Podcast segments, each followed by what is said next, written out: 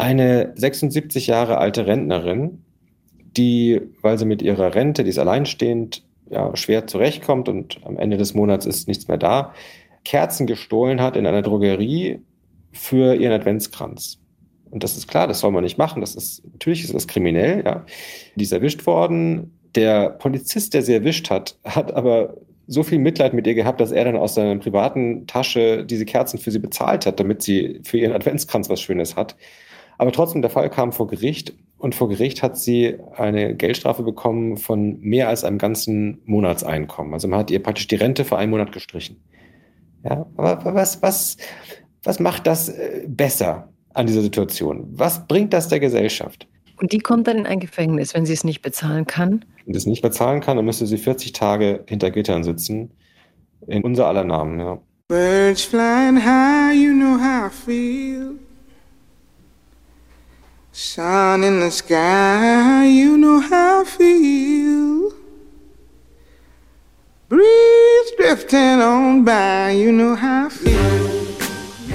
Herzlich willkommen bei Freiheit Deluxe. Mein Name ist Jagoda Marinic und ich spreche in meinem Podcast alle 14 Tage mit interessanten Persönlichkeiten über Freiheit. Manchmal auch über Unfreiheiten, so wie diese Woche. Denn ich möchte über ein Thema sprechen, das letztlich viel mehr mit Unfreiheit als mit Freiheit zu tun hat, wobei sich das natürlich gegenseitig bedingt. Es geht um Klassenjustiz. Wer wird bestraft und wofür in unserer Gesellschaft? Wer bezahlt für welche Delikte mit seiner Freiheit? Und was genau erzählt das über uns und unsere Justiz? Mein heutiger Gast ist Experte auf diesem Gebiet. Als promovierter Jurist hat er sich bereits mit Kriegsverbrechen und ihrer politischen Bedeutung befasst. Er beobachtet die deutsche Justiz schon länger und hat jetzt ein wegweisendes Buch geschrieben, mit dem er es geschafft hat, die Debatte auch in der Breite der Gesellschaft zu führen. Das Buch heißt Vor dem Gesetz sind nicht alle gleich. Und ich freue mich sehr, dass Ronen Steinke heute zu Gast ist. Er ist Journalist und Autor vieler Bücher, über die wir auch heute reden werden. Erstmal sage ich schön, dass du da bist, Ronen. Vielen Dank für die Einladung. Ja, du bist tatsächlich mein erster Gast in einer Welt, wie man es so schön sagt, die anders ist als vorher, nämlich in einer Welt, in der Krieg herrscht. Und wir werden versuchen, die Freiheit zu nutzen, hier vielleicht auch mit diesen ganzen Verunsicherungen umzugehen und bleiben mal bei meiner Form, bei der Form dieses Podcasts. Du hast uns ein Zitat mitgebracht. Welches ist es denn? Es ist ein Satz, der verschiedenen Leuten zugeschrieben wird. Man weiß nicht mehr genau, ob das George Orwell mal gesagt hat oder Winston Churchill oder Fyodor Dostoevsky. Der Satz ist, den Stand der Zivilisation einer Gesellschaft erkennt man bei einem Blick in ihre Gefängnisse. Und warum glaube, bringst du den Satz mit, wenn du alle Sätze dieser Welt wählen könntest? Weil ich glaube, dass wir als Gesellschaft ja Leute nicht nur ja, hart bestrafen, wenn wir sie einsperren, wir verstecken sie auch. Und ähm, wir wenden den Blick von ihnen ab. Wir sorgen dafür, dass sie nicht mehr gesehen und nicht mehr gehört werden. Und ähm, es sagt eine Menge aus, wenn in Russland Alexei Nawalny seit mehr als einem Jahr im Gefängnis sitzt unter fabrizierten Vorwürfen. Nicht über Herrn Nawalny selber, das ist ja lächerlich. Also ähm, wenn die Vorwürfe so willkürlich sind, dann äh, kann man da nichts daraus ableiten. Aber es sagt eine Menge aus über das Regime, es sagt eine Menge aus über Herrn Putin und über das System, das der Durchsetzung von Macht ähm, einer Herrscherklicke auf diese Weise so eine rechtliche Form gibt. Ja, danke, dass du in die Breite gleich gehst, weil das zeigt ja auch, wie tief auch dieser Satz ist und wie allgemeingültig. Und ich würde jetzt gerne mit dir sogar bei Putin, Russland und der Ukraine bleiben. Und wir werden aber später auch auf Deutschland gucken, denn Bevor dieser Krieg begann, war ich unglaublich glücklich, dich hier haben zu dürfen und dieses gesellschaftlich so wichtige Thema besprechen zu dürfen. Und ich glaube, auch das darf man Putin nicht gönnen, dass diese Themen nicht mehr auf unserer Agenda bleiben, weil sie eigentlich Teil des großen demokratischen Kampfes sind. Und trotzdem, du hast gerade Nawalny erwähnt und heute habe ich gelesen, von einer Frau, die schrieb, ja, wenn es so war, dass Putin das Ganze geplant hat, dann war es ja für ihn unendlich wichtig, Nawalny zu vergiften oder eben loszuwerden, ins Gefängnis zu sperren, weil er einer der wenigen wäre, die jetzt die russische Bevölkerung mobilisieren könnte gegen diesen Krieg vorzugehen und ihn somit zu demaskieren als Putins Krieg statt als Krieg der russischen Bevölkerung. Also wie geht's dir jetzt die letzten Tage, das alles so beobachtend? Ja, Nawalny ist sicherlich jemand, der eine Alternative zu Putin repräsentiert und vielleicht der stärkste. Also sein Verbrechen ist eigentlich, die Macht äh, von Putin in Gefahr zu bringen. Und ähm, ich will aber nicht gerne dabei stehen bleiben, dass wir nur auf Russland zeigen, sondern ich glaube, das ähm, Prinzip, dass ja, Machterhalt ähm, in, so in rechtliche Form gekleidet wird und damit eine Form von Legitimitätsanschein erhält, der uns da manchmal ähm, auch ein bisschen ähm, ja, in unserer Kritik verwirrt oder ein bisschen die Kritik abschwächt. Das ist etwas, was es ja auch in anderen Ländern gibt. Ähm, in den USA ähm, der Herr Snowden, ja, dessen Verbrechen darin besteht, dass er Dinge ans Tageslicht gebracht hat, die ans Tageslicht gebracht gehörten. Jetzt kann man vielleicht sagen, in der Demokratie entscheidet die Mehrheit, ja, die politische Mehrheit, was die Regeln sind. Und wenn die Mehrheit sich entscheidet, ja, man kann wild um sich ballern, man kann ähm, foltern und diese Dinge, auf die man nicht stolz ist, die werden danach ähm, unterm Deckel gehalten und die darf man auf gar keinen Fall unter Androhung von Strafe nicht ähm, veröffentlichen. Ähm, dann kann man sagen, na gut, dann darf das der Herr Snowden nicht. Aber äh, wenn man sich fragt, was ist in Wahrheit ähm, der Kern, um den es geht? Es geht darum, dass er Missstände ans Tageslicht gebracht hat. Und Herr Snowden ist zwar nicht in einer Zelle, der ist in Freiheit in Anführungszeichen, aber er ist der unfreiwillige Gast von Herrn Putin. Er ist als Flüchtling in Moskau seit mehreren Jahren unfreiwillig und die Freiheit, die er dort genießt, ist da sehr relativ. Also ob er sich da frei bewegen kann, ob er sich unbeobachtet bewegen kann, ob das Regime ihn auch ausreisen lassen würde, das ist doch sehr mit einem Fragezeichen versehen. Welche Schwäche des US-amerikanischen Justizsystems offenbart denn Snowden aus deiner Sicht? Das Recht der Stärkeren. Also ein äh, Staat, der Staatsräson ist ja immer so das bisschen nobel klingende Wort dafür, ja, weil es irgendwie so äh, französisch, philosophisch klingt, aber es ist ja nichts anderes als Machtinteresse, ähm, dass das über dem Recht steht.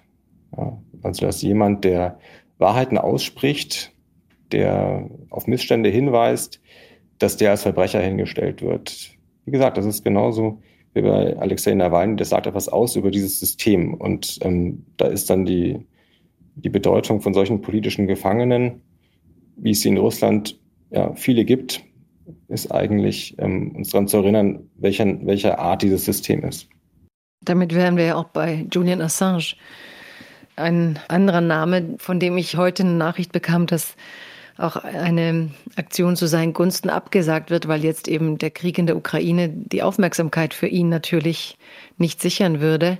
Und ist ja auch so ein Fall, wo wir auch gleich darüber reden würden. Ich würde trotzdem noch mal zurückgehen, bevor wir noch mal breiter über die Justiz reden, zu deinen Anfängen, zu deiner Promotion auch über die Rolle von Kriegsverbrechen. Und du hast auf Twitter tatsächlich ähm, eine Zelle fotografiert und gesagt, 10,4 äh, Quadratmeter, man sieht so ein karges Zimmer.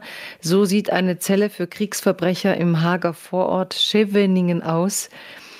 Das müsste geschehen, damit Herr Putin dort einzieht.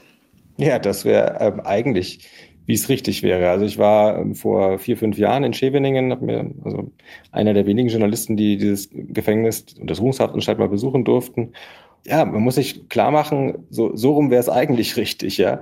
Leute wie Herr Putin, die Kriegsverbrechen begehen und the crime of crimes, wie es in Nürnberg genannt wurde, im Nürnberger Tribunal, der Angriffskrieg vom Zaun brechen. Das Urverbrechen, was alle anderen Verbrechen danach gebiert. Solche Leute sind die größten Kriminellen unserer Zeit. Und ähm, solche Leute gehören eigentlich deswegen bestraft oder als, als Kriminelle gebrandmarkt. Stattdessen, wenn man sich auf dem Globus umguckt, nicht nur in Russland, sind unsere Gefängnisse voll mit kleinen Taschendieben, mit Leuten, die ja schlechtes Los hatten im Leben, die mit vielen anderen Dingen im Leben auch schon gestraft waren und deren Verbrechen manchmal nur ist, dass sie die Wahrheit sprechen. Du sagst, die Bedingung, um Putin in so eine Zelle zu bekommen, wäre natürlich, dass all das greifen würde und er müsste seinen Staat verlassen, was er natürlich nicht machen würde. Dazu ist er dann doch zu klug.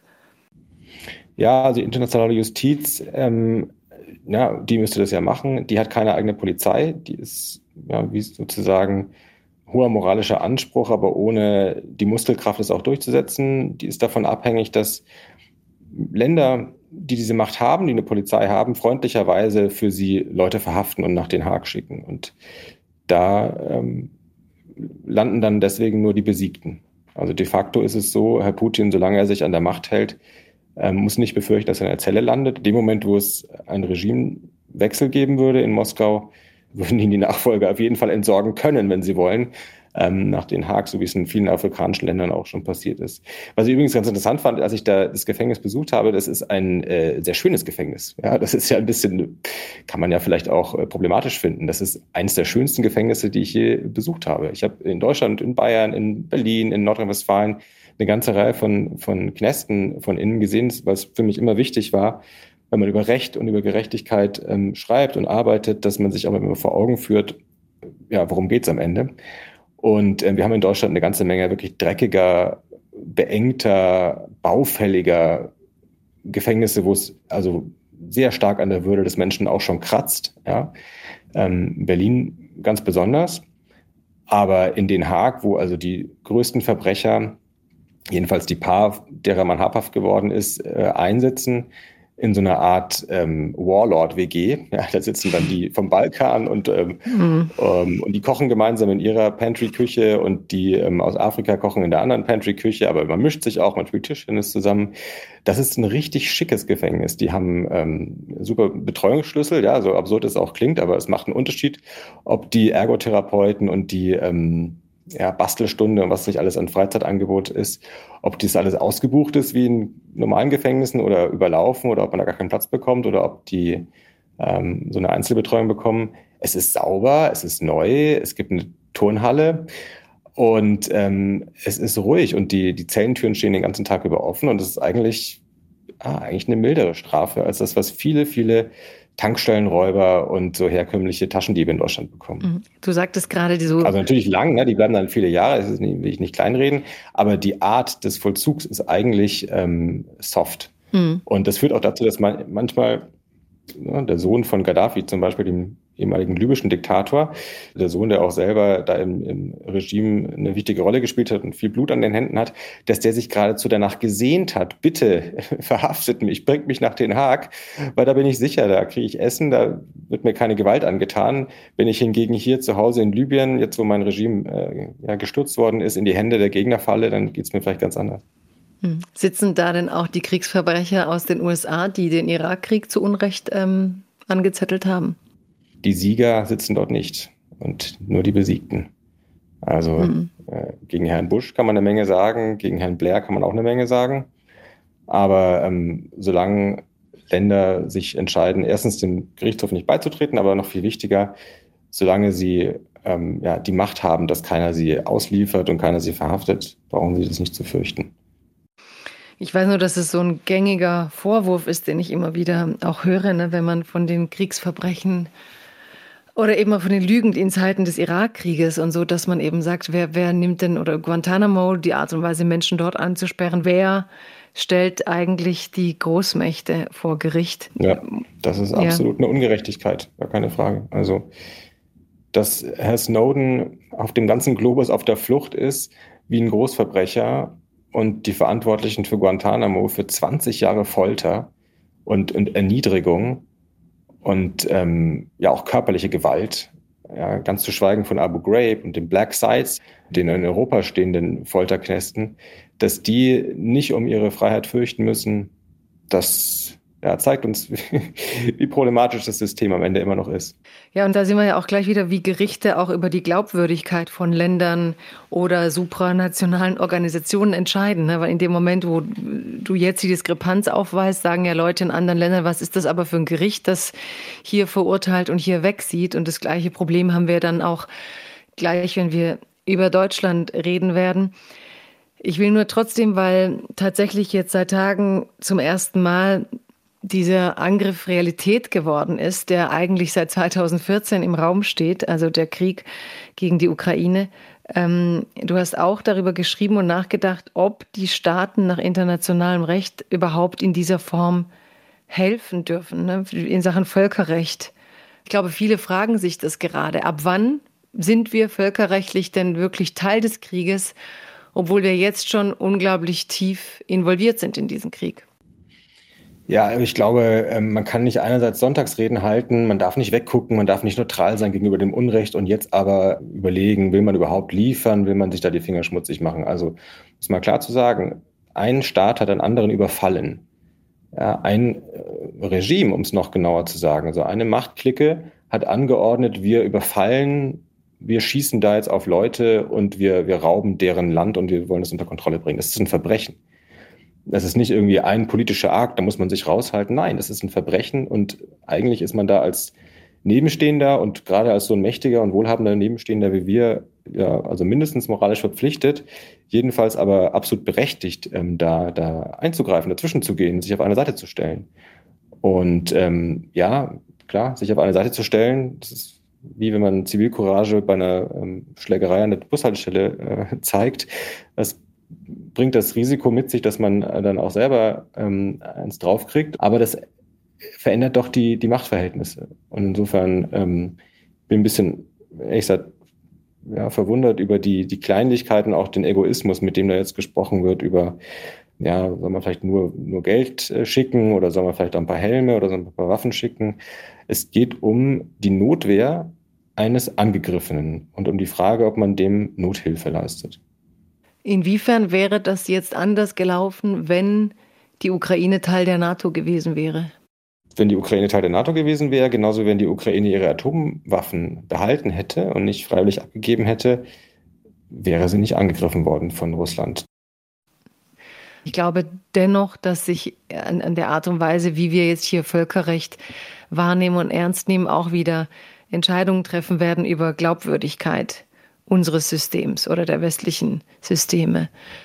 Ja, ich glaube, es ist auch ein bisschen die Frage, irgendwie den klaren Blick zu behalten in so einer Situation. Also ich habe mich viel beschäftigt mit den Jugoslawienkriegen und war eine Zeit lang ähm, auch bei der Anklagebehörde in Den Haag, wo es darum ging, ähm, Kriegsverbrecher ähm, zu verfolgen. Und das ist leicht gesagt, dass man sagt, ja, die Banalität des Bösen, das ist alles so geschäftsmäßig und Leute mit Anzug und Krawatte. Aber wenn man es dann mal erlebt, ist es nochmal auf andere Weise, ähm, wird es einem nochmal klar. Also du erkennst das Böse nicht an der äußeren Form. Ja, das sind Leute, die, die stehen morgens auf, die kommen zur Arbeit, die machen, äh, unterschreiben auf Papier irgendwelche Dinge und sagen anderen Leuten was und dann rückt da die Armee hier und rückt da die Armee davor. Ähm, du erkennst nicht einfach nur durch Zugucken, ob das die äh, Angreifer oder die Verteidiger sind und ob die ein Verbrechen begehen oder ob die ganz was Geschäftsmäßiges machen. Du erkennst es erst, ja, wenn du das irgendwie moralisch unter die Lupe nimmst und wenn du dir so ein bisschen zwischendurch auch die Distanz rausnimmst und dir klar machst, ähm, mit welchem Ziel die eigentlich hier vorgehen. Und ähm, ja, jetzt Russland von der äußeren Form her ähm, leicht da zu sagen, die NATO hat aber auch äh, manchmal ein ellenbogiges Gebaren oder ähm, ähm, Russland hat diese oder jene Perspektive. Es ist aber wichtig, sich dann die Distanz rauszunehmen und zu sagen, wie gesagt, hier hat ein Land ein anderes überfallen, ohne provoziert zu sein. Und da gibt es nicht grau, da gibt es äh, eine ganz klare ähm, Schuld. Und du hast jetzt gerade gesagt, du hast damals im ehemaligen Jugoslawien auch diese Prozesse verfolgt mit den Kriegsverbrechern. Das interessiert dich ja auch schon in der deutschen Geschichte über die NS-Prozesse. Du kommst auch zu sehr ernüchternden Ergebnissen, zumindest für Deutschland, wo du geschrieben hast, dass eigentlich nur drei Verbrecher wirklich in diesen Prozessen für den Holocaust verantwortlich gemacht werden konnten. Wie geht es dir, wenn du das so beobachtest? Natürlich auch die Kriegsverbrechen in Jugoslawien, da sitzen sie schon vor Gericht, aber es hat ja niemand zugegeben, was er gemacht hat. Also diese, wie du sagst, die sitzen eben da und tun so, als wären sie jetzt alte Männer, mit denen man Mitgefühl haben müsste. Mhm. Wie, wie gehst du um damit, wenn du sowas beobachtest und wie hat es deinen Blick auf Menschen verändert und auf die Art und Weise, wie das Böse in Menschen agiert? Also, dass es das Böse gibt, das sehe ich auch so, würde ich auch so, so, so klar benennen. Das schockiert mich jetzt nicht in meinem Weltbild. Und das finde ich, ähm, das ist vielleicht auch so eine anthropologische Konstante. Viel wichtiger finde ich eigentlich, wie darauf reagiert wird. Und ja, in jugoslawischen, ex-jugoslawischen Gesellschaften gibt es an vielen Stellen ein, ein Leugnen, ein Beschwichtigen, ein Beschönigen leider immer noch bis heute, bis hin dazu, dass Kriegsverbrecher also als Helden verehrt werden.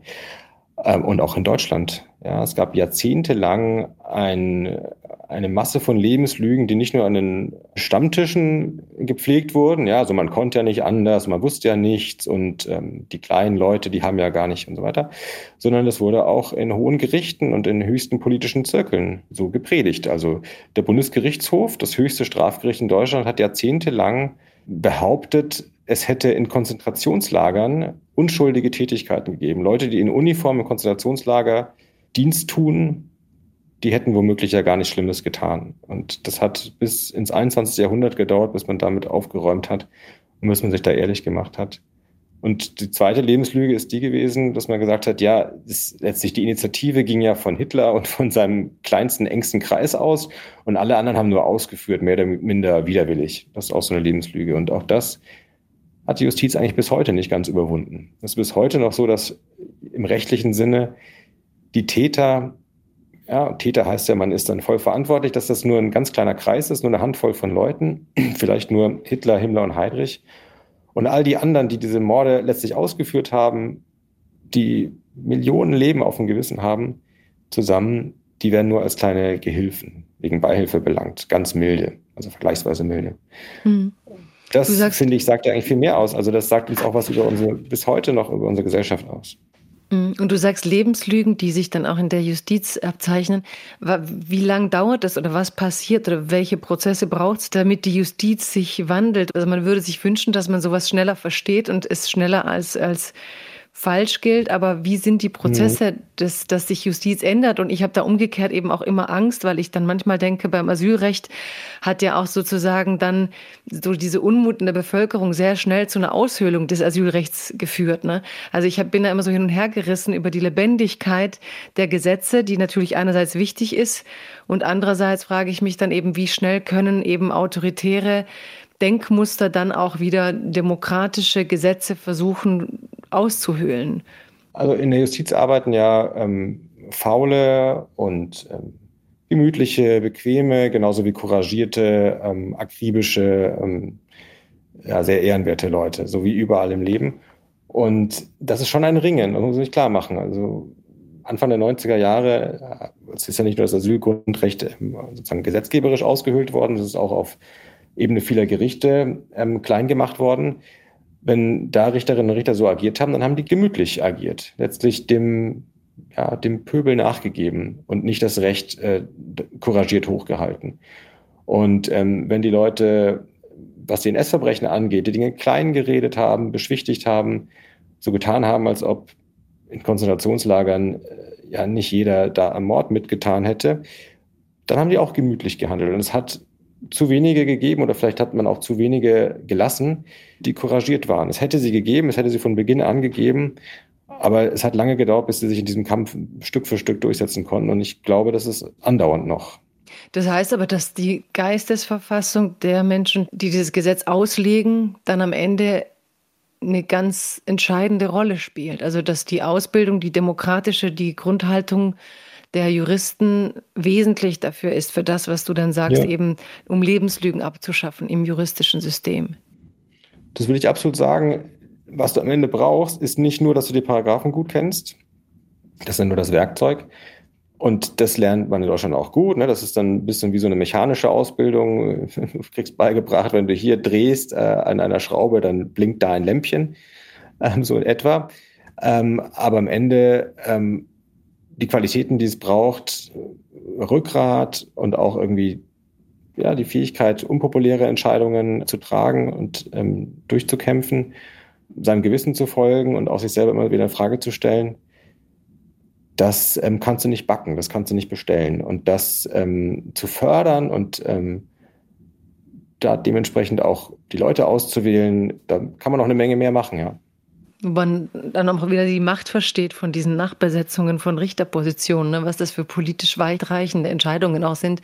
Gerade total, total. Ja. Und das ist ja auf dem Papier geht es dann immer nur um ähm, Bewertungen. Ja? Die kriegen dann, ähm, also auch Richter werden ja von ihren, ihren äh, Präsidenten bewertet, die kriegen so Schulnoten sozusagen und dann geht es um solche Sachen. Aber das ist die Dinge, um die es wirklich geht, die kannst du ja gar nicht in, in Noten fassen. Ja? Ob einer eher ähm, ängstlich oder eher äh, couragiert ist oder eher liberal oder eher autoritär. Das, das sind entscheidende Fragen. Du hast in deinem neuen Buch Vor dem Gesetz sind nicht alle gleich aus meiner Sicht auch so ein Thema der Lebenslügen angefasst, nämlich ähm, dass dieser wunderbare Satz, dass angeblich wir ein neutrales Gericht haben, vor dem stehen alle Menschen und es wird schon äh, richtig handeln, tief in Frage stellt. Und du stellst auch wirklich Fragen, die, finde ich, etwas unzeitgemäß sind im positiven Sinn. Du stellst die Frage nach der Klasse in diesem Buch, nämlich welche sozioökonomische Schicht steht vor unseren Gerichten, warum steht sie dort und wie wird dort mit denen umgegangen. Du hast ja einige Bücher geschrieben zum Thema Terror gegen Juden, Antisemitismus in der Sprache und dann plötzlich zu sagen, ich möchte tatsächlich jetzt nochmal ähm, in den Mittelpunkt meiner Arbeit stellen, wie wir mit dem Klassensystem in der Justiz umgehen. Was war der Grund für dich, dieses Thema zu wählen? Ja, was sagt es denn aus über unsere Gesellschaft, wenn wir uns mal in unseren Gefängnissen umschauen? Dass der größte Teil der Menschen da arbeitslos war vorher, dass ja, offiziell ein Drittel, aber wahrscheinlich eher die Hälfte drogensüchtig sind. Was sagt es über unsere Gesellschaft aus, dass wir die Menschen, die ohnehin im Leben ganz unten stehen, in der Gesellschaft kaum Chancen haben, dass wir vor allem die in den Gefängnissen bei uns antreffen? Ja, in Nachrichten oder in den, ähm, auch im Tatort oder sowas, da fokussieren wir uns als Gesellschaft und als Medien ganz stark auf die, die Gewaltverbrechen, die ganz klar bösen Taten. Ähm, und wir haben jetzt ja auch über, über so globales das Böse gesprochen, aber ganz oft geht es bei unserer Justiz in Deutschland um Beschaffungskriminalität. Ja, jemand, der drogensüchtig ist, also unter einer Krankheit leidet, der in einem Elektromarkt irgendwelche CDs einsteckt, die er dann verhökern kann, um sich Stoff zu kaufen. Sowas ist so eine typische Straftat. Zwei Drittel aller Straftaten, die in Deutschland begangen werden, sind sowas. Ja, so kleine Diebstähle, kleine Betrugstaten das sind dann die Menschen, die wir hier vor allem einsperren, zahlenmäßig. Also das ist das, mit dem sich unser aller Strafsystem im Namen des Volkes, ja, das bedeutet was, ähm, beschäftigt. Und das sind Leute, deren Freiheit wir dann als Gesellschaft nehmen lassen. Ich finde, das muss uns doch irgendwie beunruhigen. Und 15 Prozent aller Menschen im Gefängnis sind dann nur wegen Drogendelikten. Also mhm. ähm, ich glaube, das sind Fragen, also ich habe in meiner juristischen Zeit die immer so im Blick behalten, aber ich habe immer mehr eigentlich den Eindruck gehabt, dass die in der Öffentlichkeit kaum eine Rolle spielen, dass der Diskurs eigentlich oft eher in die Richtung geht, Kuscheljustiz, man geht viel zu lasch um mit den Kriminellen, man muss ein bisschen härtere Hand zeigen. Aber die Leute wissen eigentlich gar nicht, was unsere Strafjustiz einen Tag ausmacht. Und ähm, man sollte sie eigentlich damit mal konfrontieren. Hm. Es hat ja dann auch dieses Thema ähm, Schwarzfahren sehr große Aufmerksamkeit bekommen, auch weil äh, Jan Böhmermann das dann mal in seinem Magazin zum Thema gemacht hat, dass 7000 Menschen in Deutschland wegen Schwarzfahren im Gefängnis sitzen. Ich meine, das klingt im ersten Moment so absurd. Und wenn das dann plötzlich viral geht, denkt man, hä, ist es jetzt Satire? Und man schaut rein und denkt, nee, das ist tatsächlich die Realität in Deutschland. Was ist denn der Grund, dass man 7000 Menschen ins Gefängnis sperrt wegen Schwarzfahrens? Es gibt das Prinzip, wenn du deine Geldstrafe nicht bezahlen kannst, dann musst du die Tage in Haft absitzen. Und ähm, ja, Leute, die wiederholt kein Ticket haben in der U-Bahn und die dann auch diese 60 Euro erhöhtes Beförderungsentgelt nicht bezahlen können, was sind denn das für Leute in der Regel? Ja, das sind dann ganz oft Leute, die sind ohnehin von Stütze abhängig oder arbeitslos. Die ähm, kriegen es dann auch nicht auf die Reihe, wenn ihnen vom Gericht 200 Euro Geldstrafe aufgebrummt wird, das zu bezahlen, weil woher auch? Ja, das sind Menschen, die sind überschuldet, die haben vielleicht 5000 Euro Schulden. So ist es bei der Hälfte der Menschen, die am Ende im Knast wegen, wegen Geldstrafen landen ja, jetzt kann man sagen, dieses Prinzip, wenn du eine Geldstrafe bekommst, dann musst du das zur Not im Gefängnis absitzen. Dieses Prinzip ist ja irgendwo logisch. Meinetwegen hat das ja irgendwie was, was prinzipiell Berechtigtes. Das ist in Deutschland lange Zeit was ganz Seltenes gewesen. Also jedes Jahr kam eine Handvoll Leute ins Gefängnis, weil sie eine Geldstrafe nicht bezahlen konnten oder wollten. Und es hat aber in den letzten 20 Jahren massiv zugenommen, eben weil die Ärmsten in der Gesellschaft immer weiter abgehängt worden sind und auch infolge von Hartz IV, ne? also von dem Prinzip, du musst erstmal alles versilbern, was du irgendwie hast, bevor du äh, dir gestatten kannst, da Geld von der Gesellschaft zu verlangen. Ja, als Folge davon leben die Leute näher am Abgrund und leben mehr von der Hand in den Mund. Und wenn dann was passiert oder sie machen was, worauf sie nachher nicht stolz sind, aber Geldstrafe von 200 Euro ist jetzt auch nicht die Welt, das ist auch nicht, dass sie was wahnsinnig Böses getan haben, dann können die das nicht bezahlen und dann sind die mit einem Fuß im Gefängnis. Und das hat in den letzten Jahren so massiv zugenommen. Ich habe mal ein Gefängnis besucht im letzten Jahr in Berlin, was nur Leute ähm, hat, die wegen Geldstrafen da sitzen. Ein ganzer Bau, ein, ein historisches und eins von den, ich habe es erwähnt, dreckigen, mhm. unschönen deutschen Gefängnisbauten, ja, mhm. nicht modern, dunkel, äh, ver, verwittert. Ja. Und da sitzen auf den ganzen Etagen, in den ganzen Zellen Leute, von denen eine Richterin oder ein Richter explizit gesagt hat, die verdienen es nicht, ins Gefängnis eingesperrt zu werden. Die das, das, die Schuld ist nicht so groß, das Delikt wiegt nicht so schwer, sondern eine reine Geldstrafe genügt schon. Und nur deswegen, weil sie das Geld nicht aufbringen können, müssen die dann ja, wie Schwerverbrecher hinter Gittern sitzen.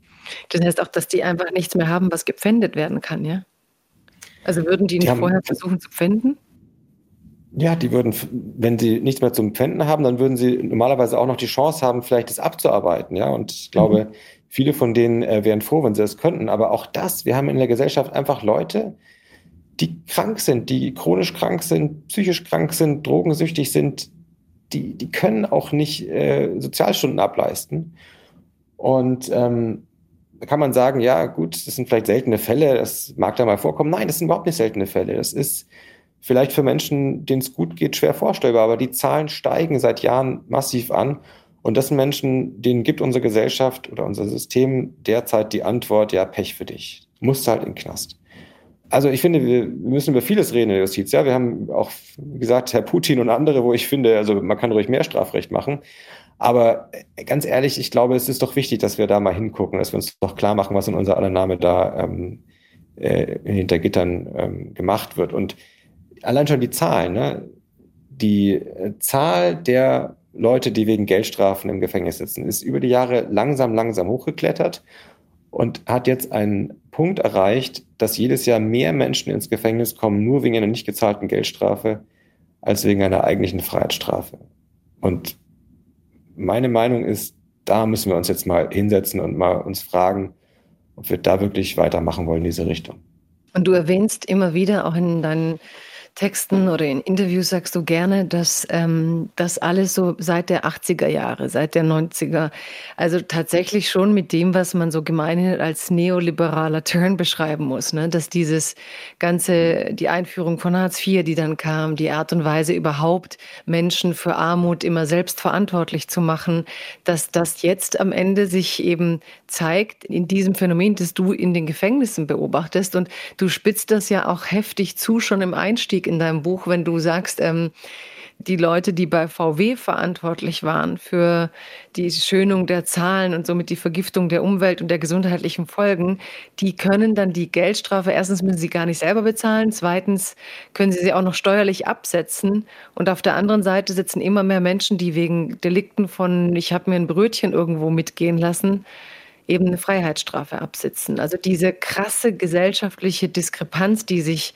immer mehr aufbaut, diese Ungleichheit, ist für mich so ein auch zentraler Gedanke deines Buches, dass ich sehe, dass wir diese ja, Gewinnmaximierungsidee haben, dass wir das Reiche so als Ziel, jeder hat sich erklärt, man vergisst so gern die Armen. Man, wie du sagst, man schottet sie ab ins Gefängnis oder Hartz-IV-Empfänger können ja teilweise auch nicht mehr am gesellschaftlichen Leben teilnehmen. Also man wendet sich so krass davon ab, dass wir eben nicht mal wissen, dass das, was du jetzt in diesem Buch thematisierst, in unserem Namen geschieht.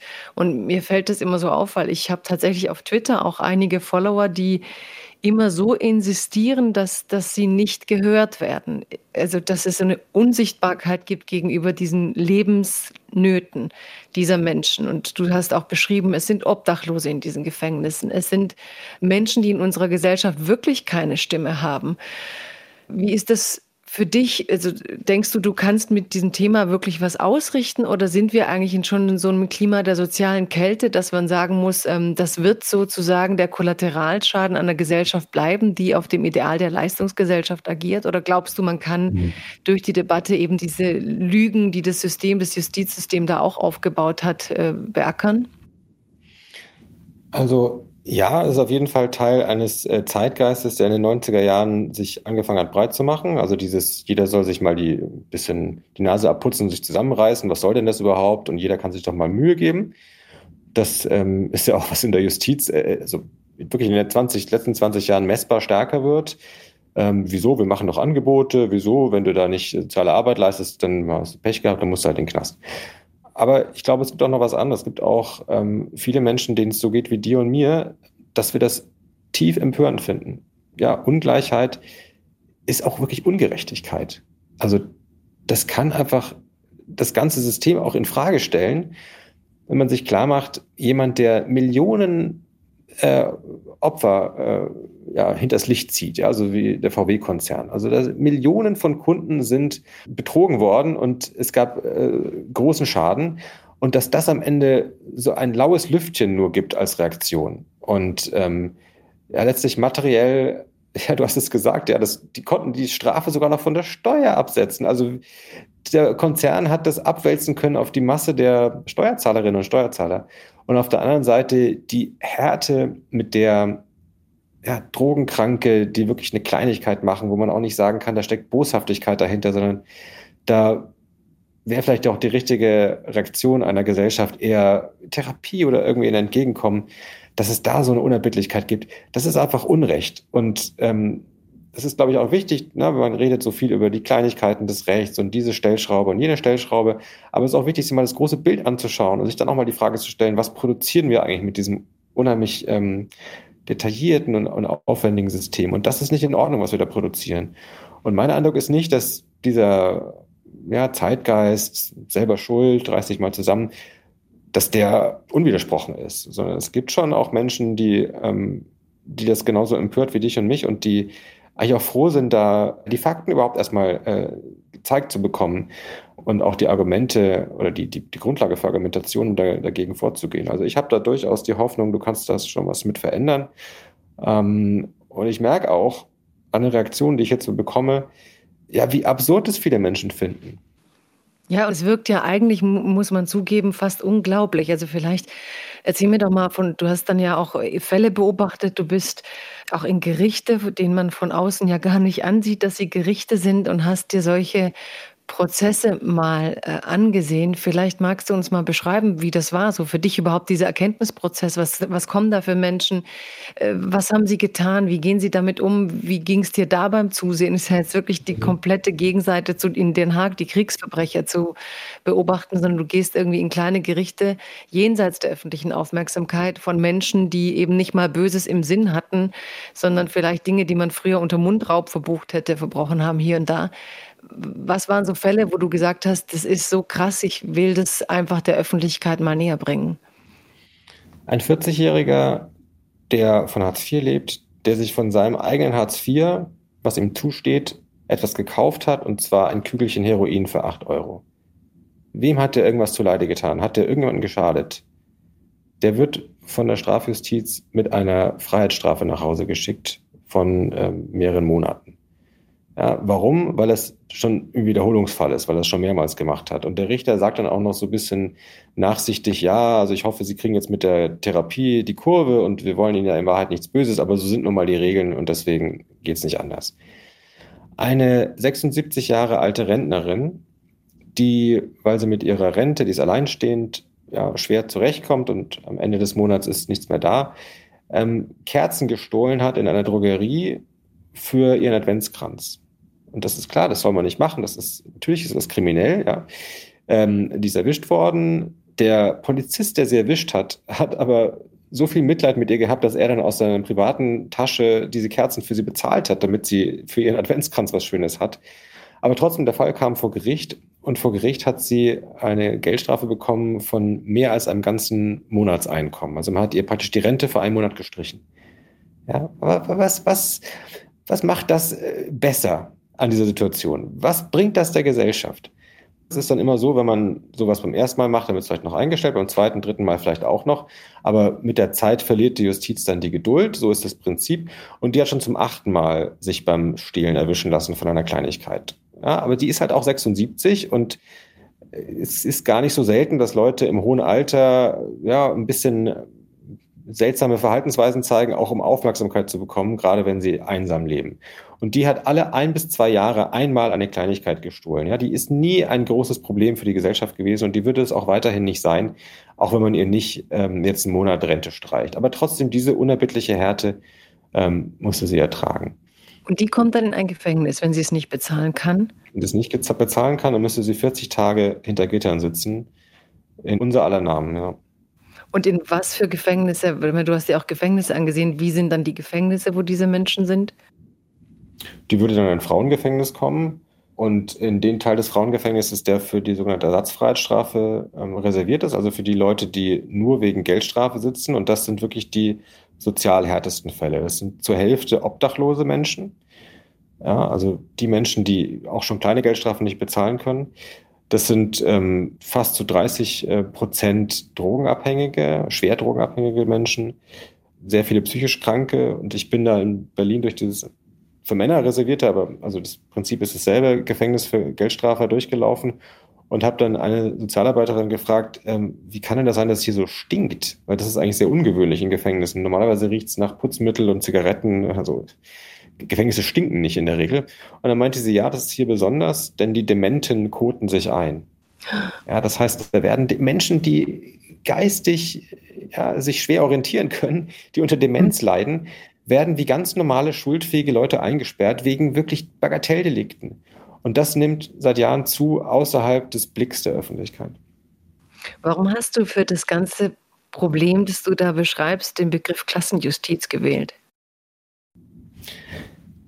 Ja, letztlich das, was diese Leute, die da hinter Gittern landen, unterscheidet von den Leuten, die nicht hinter Gittern landen, die vielleicht viel größere ähm, Verbrechen begehen oder mit Sicherheit, das ist die ökonomische Stärke und nichts anderes.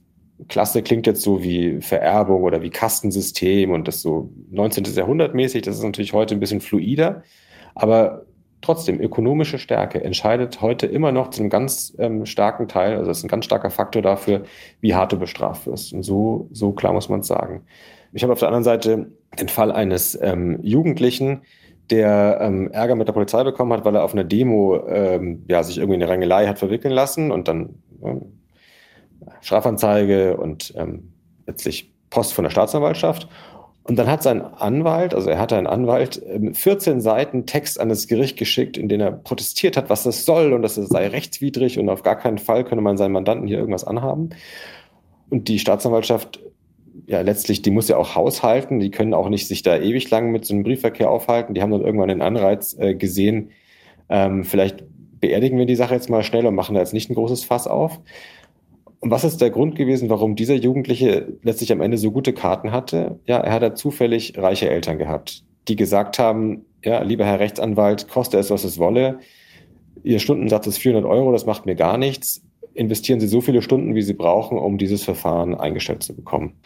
Ich erinnere mich da komischerweise sogar an meine Jugend, dass es, ich weiß nicht, ob man so weit gehen kann, aber dass es durchaus gelangweilte Kinder reicher Eltern gab, die auch äh, ja, das als Hobby gemacht haben, so, ne? So diese Kleinkriminalität, die so ein bisschen Adrenalinkick brachte. Und ich erinnere mich an niemanden, der irgendwie Probleme mit der Polizei ernsthaft gehabt hätte, während ich so die Jungs aus meiner Kindheit, die aus migrantischen Familien, die jetzt eben nicht so gut vernetzt waren, dauernd in irgendwelchen Kämpfen mit der Polizei hatte, weil sie natürlich dann auch ihre kleinen Delikte haben. Du sagst auch in dem Buch, neben dem Problem der Klasse trifft das überproportional häufig auf Menschen mit Migrationsgeschichte zu, dieser Umgang der Gerichte.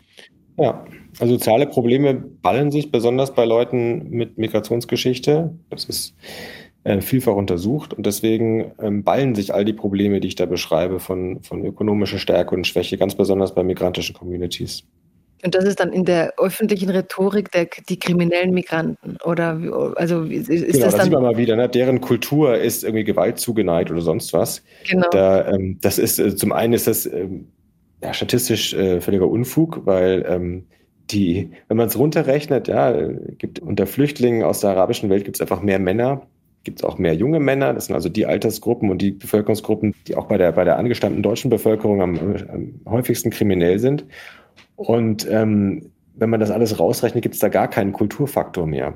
Es ist nicht nur statistisch äh, wirklich Quatsch, es ist auch ähm, kulturell eine ganz bemerkenswerte Aussage, weil die deutsche Kultur Ähm, da braucht man gar nicht so weit zurückgehen in die Geschichte, ja, ist nur auch keine besonders friedliche und keine besonders der Gewalt abgeneigte. Ich glaube, was mir deutlich wird, wenn du das alles so beschreibst, ich glaube, in breiten Teilen der Öffentlichkeit ist schon allein das Wort Armut nichts, was wir wirklich mit Deutschland viele verbinden. Ne? Dass es auch so einen ganz krassen Verneinungsprozess gibt. Man spricht ja immer von Deutschland, einem Land, dem es verhältnismäßig gut geht ne? oder das reich mhm. ist. Ich glaube, dass eben hier sehr viele Menschen abgehängt sind von dem Reichtum. Also dass es da um Beträge geht, wo eben viele in Deutschland, was ja zeigt, wie viel Wohlstand allgemein schon da ist, sagen, kann doch nicht sein, dass wegen diesem kleinen Betrag plötzlich Menschen kriminell werden, dann sogar in, ins Gefängnis müssen, weil sie diese Geldstrafe nicht bezahlen müssen.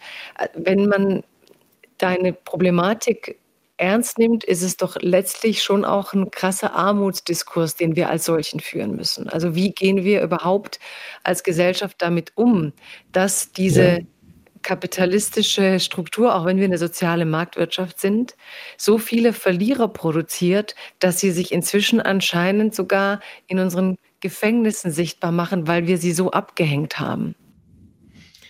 Äh, Kapitalismus ist auch nicht eine ähm, All-or-Nothing-Entscheidung. Also man kann sich auch als Gesellschaft entscheiden, es soll Orte geben, an denen deine, dein Reichtum oder deine Armut keine Rolle spielen.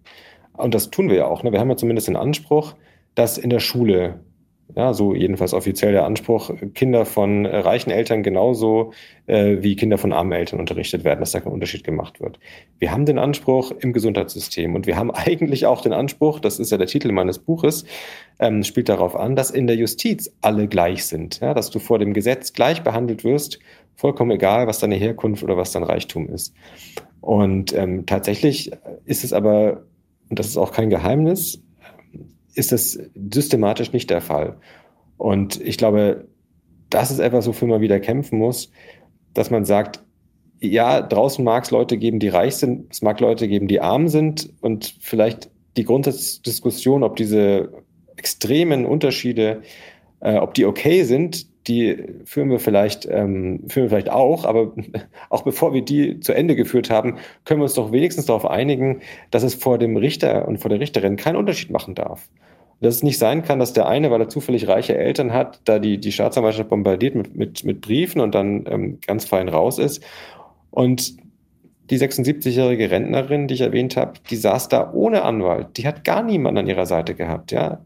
Die hat keine Orientierung, was jetzt ihre Rechte sind. Die weiß nicht, was juristisch vielleicht für sie sprechen könnte. Das weiß sie einfach nicht. Die ist alleine und wir lassen sie als Gesellschaft alleine. Wir gönnen den Leuten als Rechtsstaat in Deutschland kein äh, Verteidiger in aller Regel. Ich habe eigentlich erst in deinem Buch realisiert, dass wir in Deutschland den Menschen keinen Anwalt zur Seite stellen, solche Menschen. Also, also diese Fälle eben schilderst in deinem Buch, man, man steht dann schon fassungslos, dass diese 76-jährige Dame sich da irgendwie selbst verteidigen soll. Und dann kommt ja auch noch raus, dass sie einen Schlaganfall hatte. Und ich glaube, ich kenne das einfach so sehr aus den amerikanischen Filmen, dass dann immer äh, doch ein Verteidiger kommt, der dann auch noch schlechter bezahlt ist, aber doch besser als der teure Staranwalt, weil er intrinsisch motiviert ist oder so. Also die Idee, dass wir eins der Länder sind, das den Menschen kein Anwalt zur Seite stellt, das erzählt doch auch unfassbar viel über über wie unser Rechtsstaat mit Menschen in Not umgeht, dass sie eigentlich als Kostenfaktor gar nicht einkalkuliert werden sollen. Ja, die Ansage ist, guck mal selber, wie du klarkommst. Ja, wir haben alle dieselben Rechte, die kannst du nachlesen. Aber die Tatsache, dass du ja auch eine gewisse Kompetenz und auch eine gewisse ähm, ja, auch Ressourcen brauchst, um diese Rechte zu erkennen und wahrzunehmen, der wird nicht Rechnung getragen.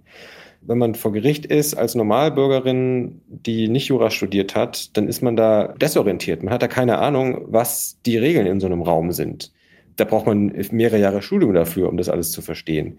Und ähm, das mag sein, dass dann die Staatsanwältin und die Richterin ähm, sehr fair sind und sehr netten Eindruck machen, dass, die, dass man sich da irgendwie nicht äh, bedroht äh, fühlt. Aber ist doch klar, die beiden wissen, äh, wie das hier funktioniert und man selber weiß das nicht. Und man bekommt dann von der Richterin nur gesagt, sie haben das Recht zu schweigen und sie müssen sich nicht selber belasten. Aber was das heißt, sich selber zu belasten, was denn für Dinge vielleicht sinnvoll sind, eher zu verschweigen oder was, was man äh, unbedingt sagen muss, weil es für einen sprechen könnte, da hat man keine Ahnung von. Und das ist der Grund, warum es auch bei den kleinsten Delikten nicht fair sein kann, ja, wenn du nicht auf deiner Seite eine Anwältin oder einen Anwalt hast. Und ja, ich glaube, das ist. Aber was ist denn der Grund, dass man den Leuten niemand. Ich meine, ich kann mir das genau vorstellen, wenn so eine 76-jährige Dame ähm, äh, was getan hat oder eben ihre Kerzen klaut, dass die sich mit jedem dritten Satz selbst mehr belastet als vorher. Also, was ist denn der Grund, dass man äh, den Menschen niemand zur Seite stellt? Oder wie begründet man das? Das kostet Geld und es kostet Zeit. Das macht alles aufwendiger. Das ist immer das einzige Argument. Also viele Richterinnen und Richter sagen, und das nehme ich ihnen auch ab, ja, so ganz authentisch von ihrem Selbstverständnis her, ich bin nicht hart, ich bin fair, ja, ich bin ja auch nicht voreingenommen. Ich behandle die äh, Leute ähm, so, dass sie auch die Chance haben, das vorzubringen, was für sie spricht. Und ich höre mir das gerne an.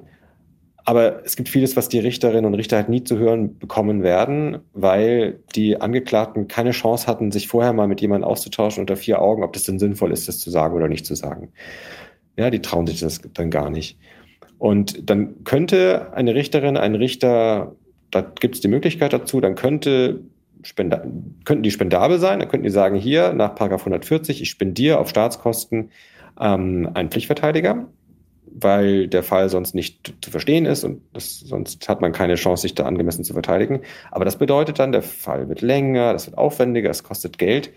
Und da diese Entscheidung von demselben Richter zu treffen ist, der dann später auch den Prozess macht, ist zumindest der Anreiz geschaffen, dass man sich das eher spart. Tja, und dann sitzen in 90 Prozent der Fälle in Deutschland tatsächlich die Leute ohne irgendeinen Support an ihrer Seite im Gerichtssaal. Und ich kann mir, also ich bin selber Jurist, aber ich kann mir vorstellen, das ist so ähnlich wie wenn ich ähm, zum Arzt gehe. Ja? Ich habe doch keine Ahnung von Medizin. Ich glaube das, was die Fachleute mir sagen und ähm, muss mich ein bisschen in deren Hände begeben. Und ja, genauso ahnungslos ist der Normalbürger, wenn es um juristische Dinge geht. Was ist denn jetzt, seit du dieses Buch rausgebracht hast, ähm, was würdest du sagen, hat diese Debatte bisher angestoßen? Wie, wie viel Wirkmacht hat es, darüber zu reden? Weil du siehst ja die Menschen, so wie du sagst, die verteidigen sich nicht vor Gericht, aber sie sind ja in weiten Teilen auch nicht Teilnehmende an Diskurs. Ne? Du hast ja nicht bei Anne Will Obdachlose sitzen, die irgendwas über sich erzählen. Du hast auch selten Hartz-IV-Empfänger, die am öffentlichen Diskurs mehr als ab und zu mal einen O-Ton beitragen können. Mhm. Also du hast ja eine Gruppe von Menschen, die eigentlich die Anwaltschaft für sich öffentlich nicht übernehmen können. Wie kann jetzt Reden überhaupt bewirken, dass man da was verändert, beziehungsweise wenn du jetzt beobachtest, wie das gelaufen ist, was öffnet denn eigentlich so eine Bewusstmachung von so einem, nennen wir es mal, Schattenfeld der Demokratie oder so ein, so ein Problemfeld, das eben unterbelichtet ist, unterbeleuchtet? Wie bewegt sich da dann was? Also ich glaube, die meisten Menschen denken, Gerichte sind weit vom eigenen ähm, Einflussbereich. Ne? Die sind ja irgendwie mhm. sowas in Stein gegossenes, was Festes. Das sind Bücher, da ist gedruckt und wenn entsteht das im Bundestag die Gesetze, aber es hat nicht so viel mit mir zu tun. Was bewirkt eigentlich Reden über solche Themen, wenn die Menschen, über die wir da reden, auch meistens nicht dabei sind? Ich meine, du und ich, wir sind ja auch nicht Teil dieser Menschen. Wie bewegt so ein Diskurs so ein Problem, das eigentlich völlig in der Vernachlässigung lag? Also klar, man muss sich ähm, die Anliegen von Menschen, die anders sind als man selber, dann zu eigen machen. Das, glaube ich, ist aber etwas, was man äh, absolut verlangen kann und ja auch an anderer Stelle auch tut. Das ist ja eigentlich die Grundlage von, von einem politischen Denken, dass man nicht nur sein eigenes Interesse, sondern auch zumindest den Anspruch hat, dass man für, für so das Zusammenleben insgesamt eine Idee formuliert. Und mein Eindruck ist schon, also seitdem ich mit dem Buch da mich bemühe, Debatten anzustoßen, mein Eindruck ist schon, dass es eine Fantasie gibt, die bisher ähm, na, zu wenig benutzt wurde. Es gibt schon eine Fantasie, wie es anders laufen könnte. Also ähm, manchmal muss man da gar nicht so wahnsinnig kreativ sein. Manchmal reicht es, wenn man in andere Länder schaut. Du hast Amerika vorhin erwähnt. Ja, in Europa gibt es auch viele Länder, für die es eine Selbstverständlichkeit ist, dass man allen Angeklagten einen Anwalt spendiert. Und wenn sie es sich nicht leisten können selber, dann springt der Sozialstaat ein. Das ist Ehrensache. Das ist in Polen, ja, kein reiches Land. Das ist eine Ehrensache. Manchmal genügt es schon, wenn man in andere Länder schaut. Und manchmal genügt es, wenn man in die Geschichte schaut. Da war es auch nicht immer so schlimm, wie es heute ist. Nicht immer so sozial ungerecht. Ähm, und ja, wir haben ein, du hast gesagt, in Stein gemeißelt, dicke Bücher, aber das ist ja letztlich das, was in den Gerichtssälen gemacht wird, ist ja trotzdem flexibel. Und ähm, das ähm, Strafgesetzbuch, das wird jedes Jahr nachgedruckt. Das ist also nicht schwer im Grunde da auch was zu ändern, ist rein technisch. Ähm, nur es ist so ein bisschen die Fantasie eingerostet. Nach 150 Jahren Strafgesetzbuch hat man sich so als Gesellschaft daran gewöhnt, wir haben es immer so gemacht und das hat irgendwie seine, seine Richtigkeit. Aber wenn man sich das mal anguckt und wenn man sich auch, ich glaube, viele Leute sind auch interessiert und wollen das auch gerne, sich mal, sich mal klar machen, was eigentlich Bilanz ist bisher, dann ähm, kann man auch die große Frage stellen. Ja, läuft es in die richtige Richtung und ist unser Recht eigentlich gerecht? Und wenn man dann zum Ergebnis kommt, überhaupt nicht, dann ähm, ja, ist eigentlich so eine Tür geöffnet für, für ganz große Diskussionen. Und ich stelle mir dann auch die Richter vor, ich meine, die werden ja auch aus einem bestimmten sozioökonomischen Milieu, aus einer bestimmten Klasse, wenn man in dem Begriff sein will, rekrutiert in den meisten Fällen. Das sind ja oft auch nicht die Kinder von Obdachlosen oder die Kinder von äh, sozial ärmeren, also finanziell ärmeren mhm. Menschen, die weniger Geld haben. Also da ist ja auch äh, wirklich was ich jetzt quasi auch lerne mit dir, wenn ich das so höre, ist, dass, dass wir tatsächlich hier ein, ein Symptom haben von dieser, du sagst auch in deinem Buch, in, in Deutschland ist eines der Länder EU-weit, in dem die Schere arm-reich immer weiter auseinandergeht, dass wir es tatsächlich schaffen, bis ins Justizsystem das Wegsperren, das Isolieren, das Verneinen von der Bedürftigkeit der ärmeren Menschen. Also, dass wir da weiterhin so eine Fürsorgepflicht haben, auch wenn wir in der Leistungsgesellschaft sind, dass es eben nicht getan ist mit zu sagen, wir haben aber jetzt nicht ein Recht und ihr, ihr vergeht zum dritten Mal, holst du dir Kerzen aus dem DM-Markt für deinen Adventskranz, dann kosten die dich jetzt 1000 Euro. Also das ist ja schon auch eine Perversion, in, in, in, in einem Gerechtigkeitsempfinden, finde ich, ich habe das Gefühl, wir stumpfen so krass ab, dass solche Dinge so normal geworden sind. So ein bisschen auch wie damals die Kassiererin in Berlin, dieser Fall, die dann, glaube ich, so, so ein Lehrgutschein. Emily, ne? genau, ne? einen Pfandbon geklaut und dann dafür ihren Job verloren, ja. Genau, die hat ihren Pfandbon geklaut und ihren Job verloren. Es gab bei uns schon einen Aufschrei. Und ich erinnere mich auch in Kroatien, und wir sind ja eben so ein Transformationsstaat mit Turbokapitalismus, wo dann eine Sommergeschichte ganz groß wurde, weil in einem deutschen Supermarkt, ich glaube Kaufhof oder ich weiß nicht, wie viel es kann, also in einem deutschen Supermarkt, hat dann auch eine Mitarbeiterin zur Pause ein Brötchen mit Mortadella gegessen und sie hat es nicht bezahlt. Und es war dann auch ein Kündigungsgrund. Und da hat das bei uns aber große Wellen geschlagen. Also was ein Kapitalismus eigentlich will in, in, diese, in dieser Form, weil man sich ja auch an diese Staatsform erst gewöhnen musste schneller mhm. und der sie auch härter kam. Aber dass es auch wirklich Arbeit ist, da in der Bevölkerung nicht auszulösen, so ja, sie muss es auch bezahlen. Ja, ist ja auch Unrecht, wenn sie den Lehrgutschein mitnimmt. Ne? Also die Unverhältnismäßigkeit von Strafen bei Menschen, die ärmer sind. So als würde man es gar nicht mhm. ertragen, dass einem vorführen, dass sie das nötig haben. Ne? Oder ja. dass sie sich vielleicht, äh, weil sie so wenig haben, selber übervorteilen wollen. Natürlich kann die Verkäuferin sich wahrscheinlich ihr Brötchen irgendwie auch bezahlen. Aber so viel haben die nicht, wenn man gerade in Kroatien sieht, wie die Preise sind und die Leute haben einen Stundenlohn teilweise von vier Euro und haben trotzdem Einkaufspreise wie in Deutschland. Also es gibt ja eine Armut, die wir auch längst akzeptiert haben, dass das das Status quo der selbst unteren Mittelschicht ist, dass die Leute sich die Wohnungen nicht mehr leisten können. Also, dass das Begehren nach etwas mehr in Menschen, die halt nicht so teilhaben können, auch ein Symptom ist von all dem, was falsch läuft bei uns in der Gesellschaft. Ich, ich glaube, du sprichst das genau an. Also, weil das immer so leicht ist zu sagen, du, das ist kriminell, das ist verboten, das finde ich verurteilenswert. Ja, mal sich die Frage zu stellen, Habgier, ja, als Triebfeder für ähm, zwei Drittel aller Straftaten, die so die Polizei und die Justiz beschäftigt. Was ist denn Habgier eigentlich? Ja, haben wollen, hat ja in der Regel Gründe. Also das wahre Motiv ist ja in der Regel noch weitergehend. Oft geht es um soziale Wünsche. Ich brauche die neuen Sneakers, damit ich im Freundeskreis was gelte.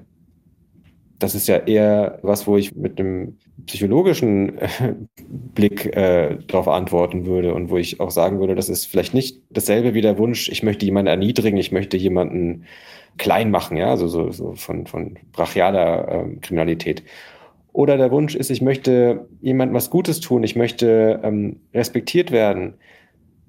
Es gibt in Deutschland eine sehr harte Rechtsprechung, zum Beispiel gegen Hartz-IV-Betrug, wo gesagt wird, hier, du kriegst vom Staat Geld gezahlt und erlaube dir, äh, was wagst du es dann auch noch zu flunkern und dann irgendwie die Gesellschaft übers Ohr zu hauen. Aber in aller Regel, wenn man sich das mal anschaut, besteht der Betrug darin, dass Leute eine sogenannte Bedarfsgemeinschaft verheimlichen vor dem Jobcenter, weil nämlich die harte Regel in Deutschland besagt, wenn du mit deiner Partnerin oder deinem Partner zusammenlebst und der verdient Geld, dann bekommst du gar nichts. Ja, dann bekommst du also praktisch null. Dann bist du komplett von dem abhängig.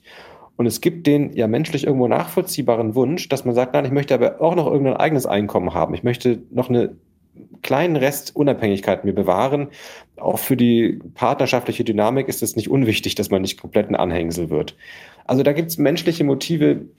Das ist falsch, einfach die so abzutun mit ähm, ja, Habgier, Todsünde, Böse. Das ist komplexer in Wahrheit. Und ich glaube, dieser wachsende ökonomische Druck auf ähm, die Abgehängten, der schafft Leid in tausend verschiedenen Varianten und schafft Motive auch für, für Diebstähle oder für kleine Betrügereien im Alltag, die man nicht äh, abtun kann als boshaft. Und trotzdem gibt es, habe ich manchmal das Gefühl, in der Verfolgung, und das beschreibst du auch wirklich so eine, ich will es jetzt mal ein bisschen zuspitzen, so fast eine lustvolle Verfolgung solcher Delikte. Ne?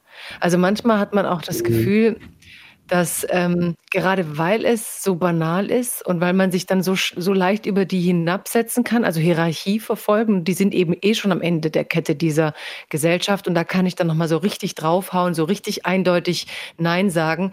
Also so mhm. eine, ich verstehe manchmal immer nicht so die Lust, so diese Härte auszuüben bei solchen Bagatelldelikten. Ja du hast angesprochen, den Hintergrund auch von Juristinnen und Juristen in Deutschland. Ja, also es ist nicht so, dass ich habe ja das selber äh, durchgemacht, das Jurastudium, ist nicht so, dass man da exklusiv unter den äh, äh, reichen äh, Töchterchen und Söhnen ist, sondern ähm, das ist schon durchmischt. Aber klar ist das Jurastudium teuer. Ja, du musst dir die Bücher kaufen, du musst da viele Jahre dich irgendwie über Wasser halten können, ohne ein Einkommen zu haben. So, das ist, schließt natürlich schon mal äh, eine Reihe von Leuten ökonomisch aus. Ähm, und es ist ein Drill und ja, ich glaube schon, ja, weil du fragst, was ist das auch so von der, von der Dynamik her, was bringt Leute dazu, so auch herabzugucken und auch nach unten zu treten? Es gibt dann schon den Effekt, wenn du so geschleift worden bist und so gedrillt worden bist, dass du dann irgendwann für dich selber das Recht ableitest, na, wenn ich ähm, so Härte gegenüber mich selber ähm, äh, zeige oder das äh, ertrage, dann ha habe ich da auch das Recht zu Härte gegenüber anderen. Und ich habe eine junge Staatsanwältin erlebt, die sagte zu einer Angeklagten, wissen Sie was, in Ihrem Alter hatte ich schon zwei Staatsexamina. Also der eigene Stolz darauf, ja, wie tough man sich durchgeboxt hat, wenn der sich dann auch noch so äußert, dass man deswegen nicht irgendwie milder und empathischer ist gegenüber Leuten, die schwierigere Bedingungen in ihrem Leben hatten, sondern dann auch noch härter, dann ähm, ja, fröstelt es mich wirklich.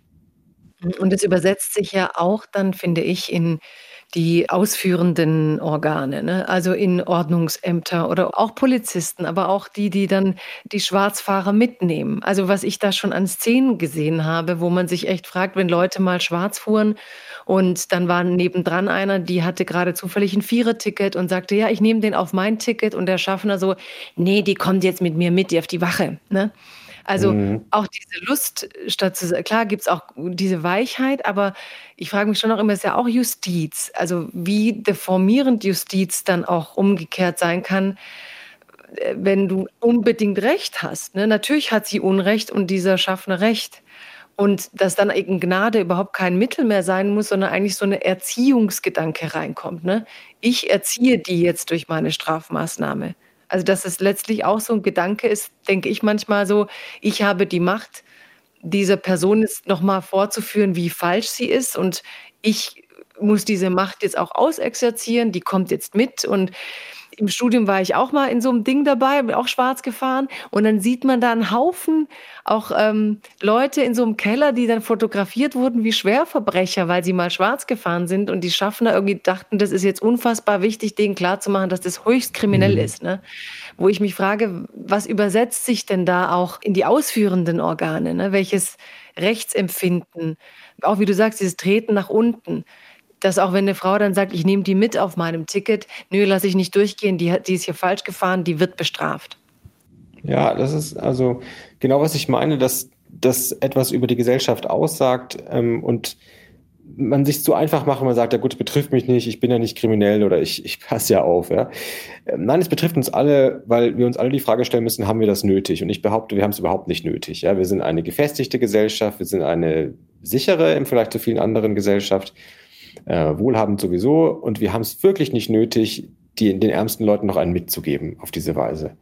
Ähm, ich habe in Hamburg einen Fall erlebt, einer ähm, Elendsprostituierten, ja, die ist schon über 50, die hat ähm, ja, in der ersten Hälfte ihres Lebens ein gutes Leben gehabt, Kinder gehabt, hat dann einen Absturz gehabt und ist heute mit Drogen äh, ja, und prostituiert sich, um sich den nächsten Schuss leisten zu können. Also wirklich schlimmer kann man sich nicht vorstellen, finde ich. Und die prostituiert sich aber in einem Teil der Stadt, wo die Stadt Hamburg sagt, da soll Prostitution verboten sein. Anders als in St. Pauli gibt es andere Zonen der Stadt, wo das ähm, verboten ist. Und deswegen kommt sie immer wieder vor Gericht und kriegt immer wieder eine Geldstrafe aufgebrummt. Und was muss die Frau machen, um ihre Geldstrafe abbezahlen zu können, ihren Raten, wieder auf den Strich gehen? Also es werden Menschen allein aufgrund von so einer Prinzipienreiterei und so einer, ja, man muss sich aber an Regeln halten, in Kriminalität hineingetrieben. Sehenden Auges, ja, das wissen alles, weiß die Richterin und trotzdem wird es weiterhin gemacht. Und ich glaube, das kommt auch, vielleicht ist das so ein bisschen ein Gesetz des, des Lebens oder der Natur vielleicht sogar. Ähm, es kommt auch hinzu, dass die kleinen Straftaten sichtbar sind, ja, das Schwarzfahren oder das Stehlen und die größten Straftaten unserer Zeit, ja, die Milliardenbetrügereien, die großen Steuertricksereien. Und vielleicht sind wir auch da wieder beim Anfang, also vielleicht auch die ähm, Kriegstreibereien, ja, dass die ähm, unsichtbar jedenfalls in dem Sinne sind, dass du ihr in verbrecherischen Charakter nicht unter der Lupe oder nicht mit dem Pinsel irgendwie freilegen kannst, sondern dass du das über Überwertung nur kannst. Und so schwer es einer Gesellschaft fällt, mal klar auszusprechen, dass es kriminell ist, wenn du den Staat ausnimmst, indem du deine Steuern durch Lügen irgendwie klein, klein rechnest und ähm, dem Staat oder der Gesellschaft Geld vorenthältst, was eigentlich für Krankenhäuser, für Schulen gebraucht wird, so leicht fällt es der Gesellschaft gleichzeitig bei so Kleinigkeiten hinzulangen. Ja, und dann auch sich selber wieder zu vergewissern, wir sind ja doch strikt und wir halten es ja doch mit dem Gesetz in diesem Land. Das geht zu Lasten derer, die ja in der, gezwungen sind in der Öffentlichkeit und so mit kleinen Dingen sichtbar äh, Dinge zu begehen. Ja, und dann siehst du trotzdem die aufwendige Arbeit, dieses Unrecht zu thematisieren, weil ich glaube schon, dass auch solche Diskussionen dann ausgelöst werden, so im Sinne von, aber es ist ja trotzdem Unrecht, was sie machen. Und auf der anderen Seite hast du natürlich ein Steuersystem, das ja per se sehr Reiche übervorteilt, das ja per se Erben übervorteilt und dass dann je reicher die Leute sind, je besser sie wissen, wie ich mit diesem Steuersystem umzugehen habe, sie immer besser die Tricks kennen und wo man wirklich so, wie du sagst, das Gefühl hat, das ist alles so ein glitschiger Fisch. Also wie kriege ich die denn? Und man denkt zurück an Skandale wie Cum-Ex, die sind so abstrakt geblieben, dass ich glaube, die Breite der Bevölkerung weiß ja immer noch nicht so richtig, was da eigentlich so das, das Delikt war. Ne? Während diese Straftaten hat geklaut, ist schwarz gefahren, Mundraub oder hat hier, also das sind natürlich eindeutig kriminelle Aktivitäten.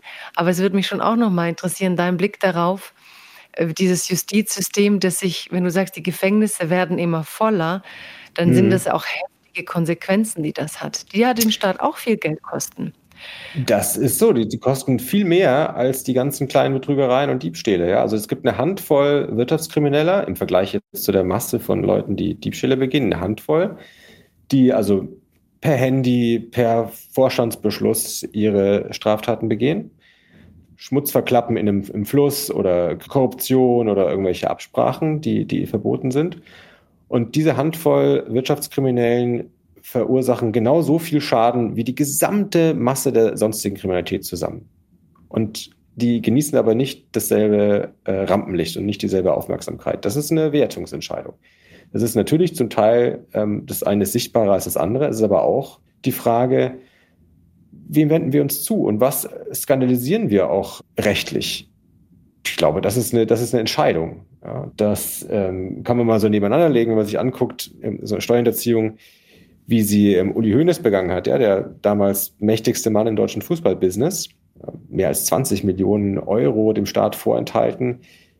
Der hat nicht annähernd so eine harte Behandlung bekommen in der Justiz wie jemand, der Hartz-IV-Betrug in einem großen Ausmaß begeht. Der hat dreieinhalb Jahre ähm, Freiheitsstrafe bekommen, von der er nur einen Teil absitzen musste.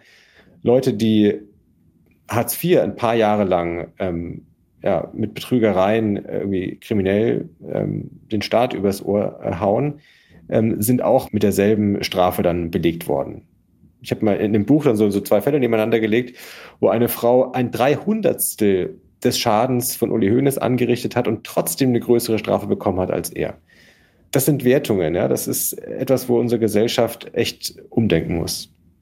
Das heißt einfach, der Reiche, der meint, er schuldet diesem Staat und seinen Bürgerinnen nichts, wird einfach nicht im gleichen Ausmaß als Täter eingestuft, wie jemand, der, auch wenn es nur 300 Euro wären, vom Staat dann erhielte und da irgendwie getrickst hat. Ne? Also es wird teilweise es sogar offen so gesagt, na ja, das gehört ein bisschen zum Handwerk, ja, so, der hat ja auch viel Gutes gemacht.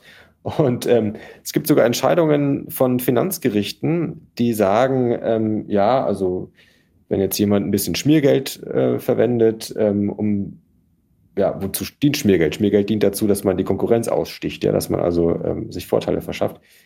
Dann gehört das ein bisschen zum Business dazu und dann kann man das schon anerkennen, dass er das, äh, ja, wenn nicht von der Steuer absetzen, aber jedenfalls so aus der Kasse nehmen konnte. Oder ähm, es wird anerkannt, wir haben vorhin darüber gesprochen, dass Leute die Auflage, die sie ans Gericht bezahlen müssen, also sozusagen, ja, was man wie eine kleine Strafe, dass sie die äh, auch von der Steuer absetzen können. Weil gesagt wird, naja, das gehört ein bisschen dazu. Ähm, aber nein, es gehört halt nicht dazu. Und das könnten die Gerichte auch mal so klar sagen. Ja, wir als Gesellschaft akzeptieren es überhaupt nicht, dass Leute sich mit Schmiergeld Vorteile gegenüber ehrlichen äh, Geschäftsleuten verschaffen wollen. Mhm. So, und da ist die Justiz, ähm, meine ich, äh, nicht genug in der Kritik. Und wenn du sagst, es werden immer mehr seit den 80er Jahren, dann, also ich meine, natürlich kann die Debatte jetzt auch was aufbrechen. Wir haben einen neuen Justizminister. Es gibt die Möglichkeit, ich glaube, da gibt es ja auch schon eine Offenheit, über solche Themen zu sprechen. Und trotzdem ist es ja besorgniserregend. Also wohin wenn es immer mehr werden, wenn wir uns quasi Gefängnisse leisten wollen, nur weil wir uns nicht leisten wollen, dass jemand fünf Euro Kerzen klaut, Wohin geht das und wie lässt es sich umsteuern? Beziehungsweise was muss jetzt passieren, damit das von der Debatte hin zu einer anderen Gesetzgebung führt? Ich glaube, beim Thema Schwarzfahren ist ja die Debatte, ob man jetzt daraus mehr ein, ein, ein Ordnungs-, ne, also Vergehen gegen die Ordnung macht, statt eine Straftat. Aber was muss wirklich passieren, dass man die Gefängnisse leert?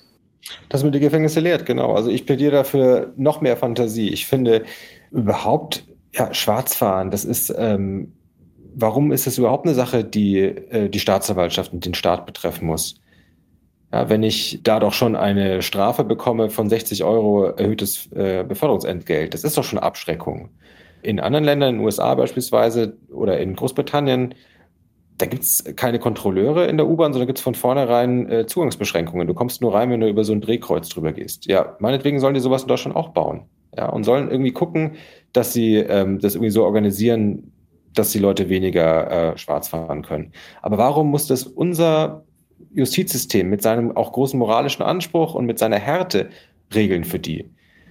Und ähm, vielleicht tun wir uns als Gesellschaft insgesamt einen Gefallen, wenn wir uns mal überlegen, was uns das kostet, 7000 Menschen jedes Jahr einzusperren wegen, wegen Schwarzfahren. Ja, das sind Hunderte von Millionen Euro das wäre besser investiert, wenn man sagt, komplett, wir bezahlen den öffentlichen Nahverkehr für alle. Ja, das ist ab, sozusagen aus Steuergeldern.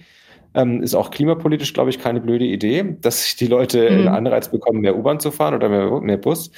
Ähm, und, und Schluss mit dieser Straferei und diesem äh, äh, Schnüffeln und diesem Verdächtigen und dieser Angst vor Kontrolleuren und, und, und äh, sogar Strafurteilen, sogar Gefängnis. Mhm. Ja, diese Schnüffelei und auch diese Lust am, am, Bestrafen jener, die man so leicht packen kann. Und ich finde ja die Idee ziemlich toll. Aber ich glaube, wir sollten noch dazu sagen, ich habe tatsächlich gesehen, es gab dann auch nach dieser Sendung mit Jan Böhmermann, da wurden die Bekannter, die ermöglichen, man kann für diese Menschen diese Strafen bezahlen, ne, die sie absetzen. Es gibt so einen Verein, dem man spenden kann und die genau, bezahlen dann die Strafen. Mhm. Das äh, ist aber auch deswegen so lustig, weil es so absurd ist. Also, dass du hm. in Deutschland deine Geldstrafe nicht selber bezahlen musst, sondern wenn du einen reichen Onkel hast und der äh, gibt dir das Geld, dann wunderbar, schön für dich. Ja? Also, das zeigt ja auch, wie wenig äh, gerecht Geldstrafen sind. Ja, weil derjenige, der keinen reichen Onkel hat und so weiter. Also, ja, es ist in Deutschland legal, dass jeder für jeden, man muss sich nicht kennen, die Geldstrafe spendiert und weil es da wirklich um oft winzig kleine Beträge geht.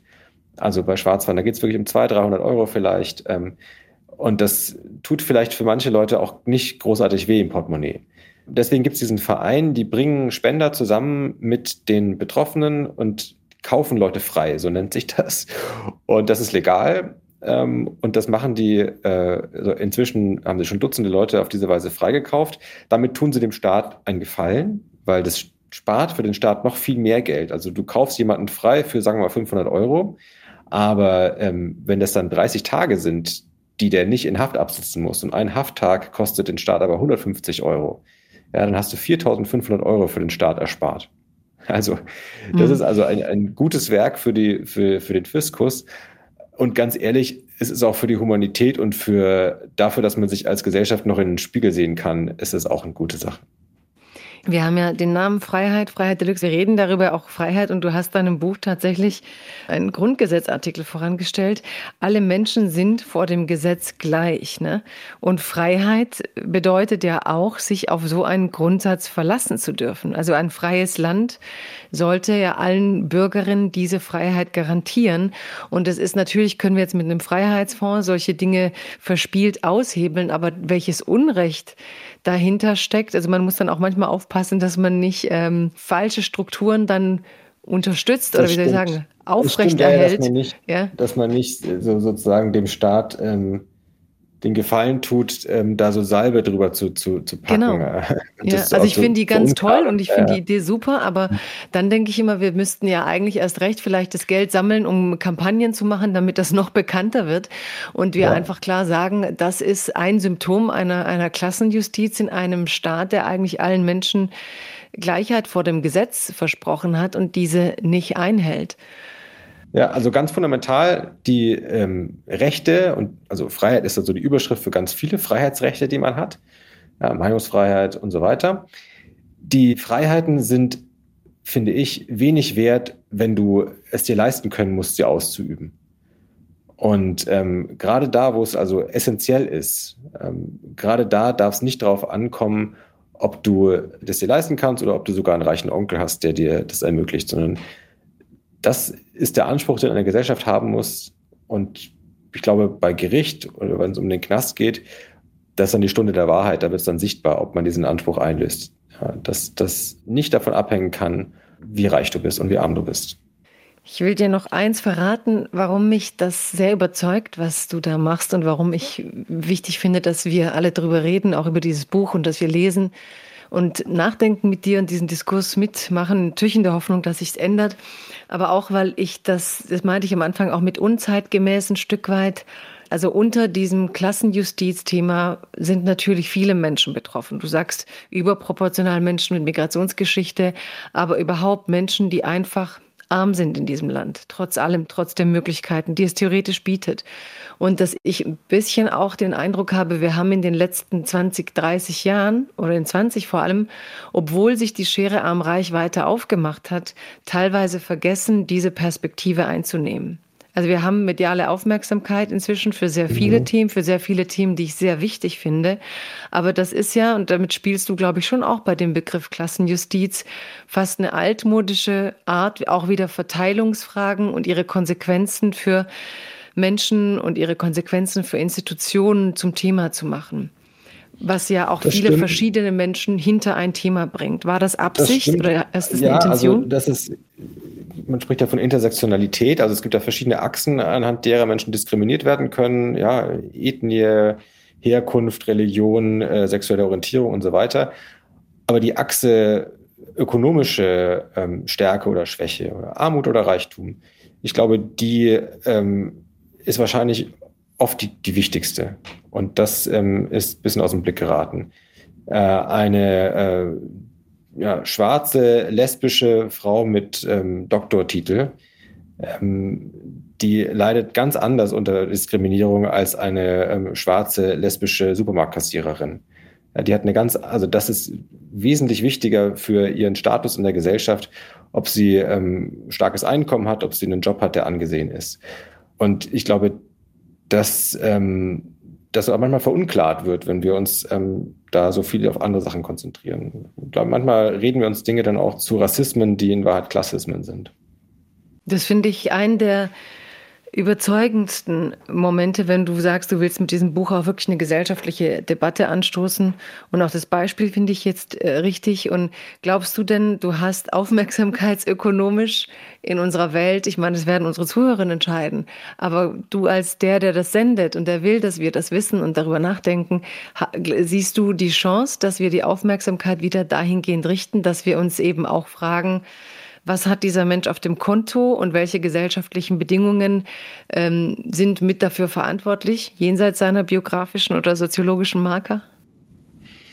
Also ich glaube, es ist doch eine schöne Vorstellung, dass man sich mal von dem Kleinen ein bisschen löst. Und wir reden ja ganz viel über Details und sich einfach mal frei macht, die großen Fragen zu stellen und den Blick von oben drauf zu werfen sind wir damit zufrieden, was unser Justizsystem, was unser Strafsystem mit diesem enormen Aufwand produziert? Ja, finden wir das gut, was da am Ende bei rauskommt? Gucken wir es uns doch mal an, lassen wir die Fakten sprechen und dann bewerten wir das mal. Kann dann jeder bewerten, wie er mag. Aber ich glaube, diese Flughöhe zu haben, das ist doch eigentlich was sehr Schönes und etwas, was ich sehr, sehr, sehr empowernd eigentlich finde, was ich eine schöne Form von, von intellektueller Freiheit finde. Also da habe ich schon den Eindruck, der Einladung folgen Menschen gerne und ähm, da bin ich froh, wenn viele mitdiskutieren. Weil du so viel in Gefängnisse gegangen bist, auch in den letzten Jahren und auch für dieses, was war für dich dort die schlimmste Erfahrung? Also der Mensch, wo du dachtest, kann nicht sein, dass der hier drin sitzt oder die eine Verwahrlosung oder jenseits, das mit der Demenz hast du uns erzählt, aber mhm. gibt es irgendeinen Moment noch, wo du gesagt hast, hier läuft irgendwas beachtlich schief? Ja, ähm, ich habe in der Justizvollzugsanstalt Plötzensee in Berlin einen jungen Obdachlosen kennengelernt, mich lange mit ihm unterhalten. Christoph hieß er. Und ähm, der hat mir überraschend erzählt, dass er gerne im Gefängnis ist. Der meinte, wieso, das hat doch Vorteile. Jetzt ist gerade Winter, draußen äh, muss ich immer gucken, wie ich ans Essen komme. Ich bin sowieso nirgends gerne gesehen als Obdachloser, ich werde verscheucht, ich muss mir jeden Tag irgendwie ein neues Quartier suchen. Dann gibt es diese Obdachlosenunterkünfte in Deutschland, die sind, das wissen viele Menschen nicht, heillos überfüllt. Ja, in allen Großstädten ist es ein richtiger Kampf um Plätze. Da äh, gibt es beengte Verhältnisse, das ist schwierig, da auch mal eine Tür zuzumachen, mal ein bisschen für sich zu sein. Das, die Chance hat man da oft nicht. Ähm, da wird abends geschrien und irgendwie gepoltert und äh, also schwierig. Und all das sind die Probleme, die er nicht mehr hat, wenn er mal für ein paar Monate in Haft ist. Und das hatte mir so geschildert als eigentlich ein Moment der Entspannung. Der war noch gar nicht so alt, vielleicht irgendwie Ende 20. Und er meinte, ähm, ja, und draußen gerade so unter jüngeren Drogenabhängigen, das ist auch äh, fressen und gefressen werden. Du kannst dich nie umgucken. Hinter deinem Rücken wird dir immer schon wieder was aus der Tasche gezogen von den anderen. Ähm, und hier drin kannst du mal ein bisschen Leben und Leben lassen erleben. Ja, viele ältere mhm. Gefangene um ihn herum, viele Leute, die aus der Obdachlosigkeit kommen, die eher so in sich gekehrt sind. Du kriegst drei Mahlzeiten am Tag, ähm, du nimmst zu, ja, also im positiven Sinne, du wirst wieder aufgepäppelt, du bekommst alle Medikamente, die du brauchst, du bekommst ärztliche Aufmerksamkeit. Und ich habe mir das so angehört und für einen Moment war ich in Versuchung zu sagen, ja, okay, dann hat sie ja auch was Gutes. Und dann ist mir eigentlich erst klar geworden, das war eigentlich für mich das Erschütterndste, was sagt das eigentlich über unsere Gesellschaft aus? Dass wir den armen Menschen auf der Straße im Winter kein besseres Angebot machen können, als in den Knast zu gehen, ja, in Strafvollzug. Wo sind wir eigentlich als Gesellschaft im 21. Jahrhundert, wenn das etwas ist, was ein ja, Ende 20-jähriger äh, junger Mensch mir erzählt? Und da bin ich eigentlich mit ähm, ja, der größten am Ende Wut nach Hause gegangen. Ist Wut ein Motor für dich bei dem Buch? Absolut. Also ich finde, wenn man als Reaktion auf Ungerechtigkeit nicht hinkriegt, Wut zu empfinden, dann fehlt was. Also das sollte man nicht nur als äh, ähm, wie so ein äh, Insektenwissenschaftler, der sich das dann so anschaut und interessant, interessant, sondern ähm, da sollte man auch den Impuls mit nach Hause nehmen, das ändern zu wollen, ja. Auch wenn du, als du ihn gerade beschrieben hast, habe ich auch immer zurückgedacht an als in meiner Kindheit dann ich will das jetzt auch nicht idealisieren. Jugoslawien war ja auch ein, kein, äh, kein einfacher Staat, aber es gab nicht so viele Obdachlose. Und ich weiß, dass bei uns, wenn Leute Obdachlose sahen, war das erst ein großes Problem. Und inzwischen äh, holen die Leute auch Essen aus dem Müll und man gewöhnt sich daran. Also, dass diese reichen Gesellschaften, obwohl sie Reichtum in einer Dimension produzieren, die wir uns gar nicht mehr vorstellen können. Also ich glaube, dass es inzwischen auch äh, im Verhältnis zu, zu, zu, zu vor 2000 Jahren Reichtümer gibt, die früher einfach kein Individuum so hatte auf sich, dass wir trotzdem zulassen, dass es diese Dimension von Armut gibt. Also obwohl du sie so leicht beheben könntest. Und ich finde das ein ganz stark. Ich das auch nicht nötig habe. Ich finde, das ist auch wichtig, mhm. ja. Ist ja nicht so, dass wir irgendwie ähm, in der Steppe leben, wo es nichts zu essen gibt und ja. die wenigen, die was bekommen, die können froh sein und dann kann man auch verstehen, wenn sie nichts abgeben. Nein, wir leben in einer Gesellschaft, wo es manchen Leuten so unfassbar gut geht, dass sie in ihrem genau. Lebtag nicht ihr Geld ausgeben werden können.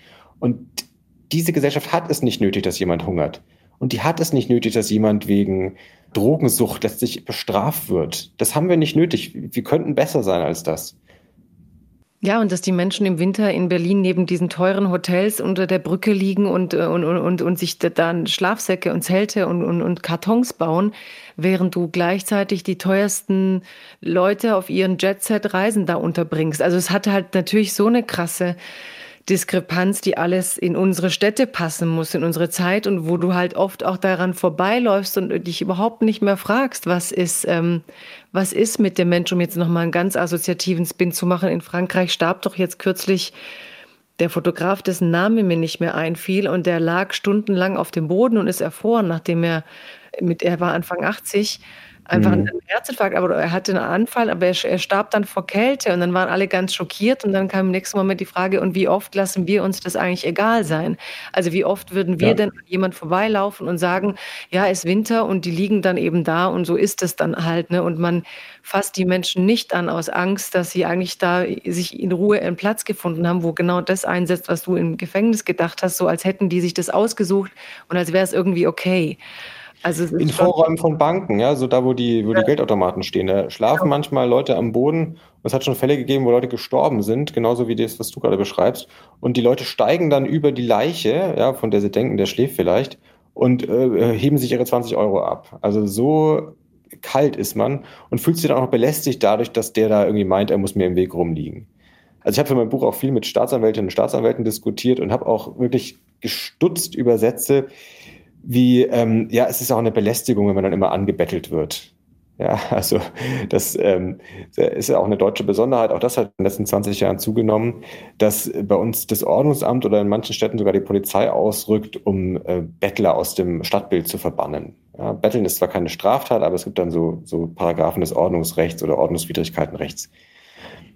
Was bricht uns eigentlich ein Zacken aus der Krone, wenn wir das erdulden, dass uns jemand anbettelt. Es gibt so viele Dinge, die mich im Alltag in der Großstadt nerven, ja, so, die mich belästigen, subjektiv.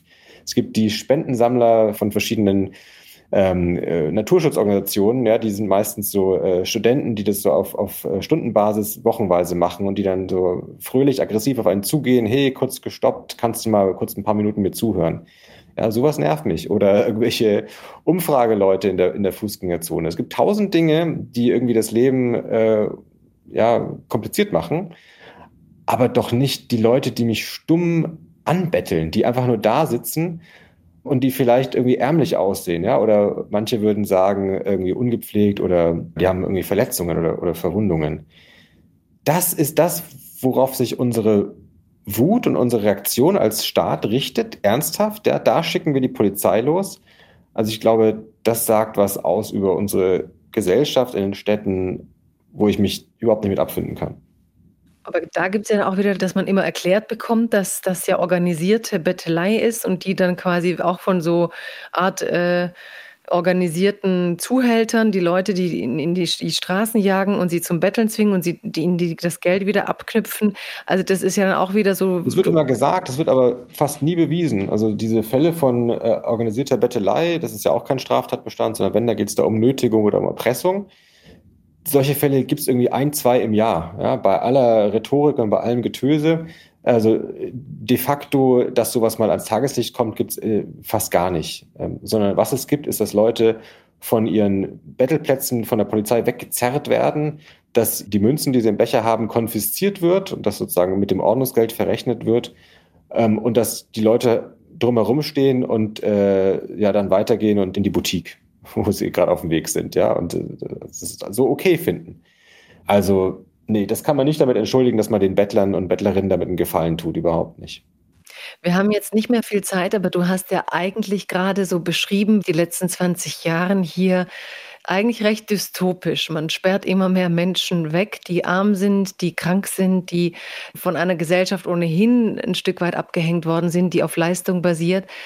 Und wenn wir jetzt mal so einen Zeitraffer reinnehmen würden und du könntest dir die nächsten zehn Jahre so im Zeitraffer irgendwie die Welt neu malen. Also Fantasie sagst du ja gerne. Aber wenn du sagst, es, man, man müsste rückabwickeln und stattdessen müsste es in die und die Richtung gehen, damit du in zehn Jahren so ein Buch nicht mehr schreibst, sondern dich anderen Themen widmen kannst. Was müsste passieren? Wie sollte sich das ausrollen? Deine Utopie. Also ich wäre total froh, wenn mein Buch schnell veraltet ist, muss ich wirklich sagen.